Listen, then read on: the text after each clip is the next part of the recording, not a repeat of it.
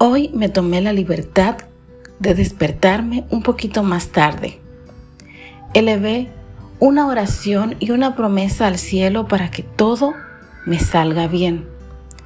Retomé la lectura que tenía olvidada y me estoy dando el permiso de decirte que te quiero porque lo había postergado. Mi voz, tu espacio.